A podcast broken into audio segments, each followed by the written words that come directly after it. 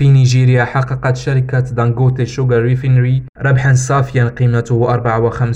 54.7 مليار نيرة أي ما يعادل 119 مليون دولار خلال سنة 2022 التي انتهت في 31 دجنبر الماضي وأوضحت الشركة أن هذا الرقم القياسي يمثل أكثر من الغلاف الذي تم تحقيقه في السنة المنصرمة 22 مليار نيرة والذي كان متراجعا بنسبة 25% مقارنة مع سنة 2020 وفي الطوغو افتتحت الوزارة المكلفة بالاقتصاد والمالية ورشة تستمر يومين حول التأمين الأصغر في الطوغو وتضم الورشة خبراء يبحثون مفهوم التأمين الشامل ومزاياه وتحدياته وتطوير منتجات تتلائم مع السياق الطوغولي عادي شادلي أبو جالي ريم راديو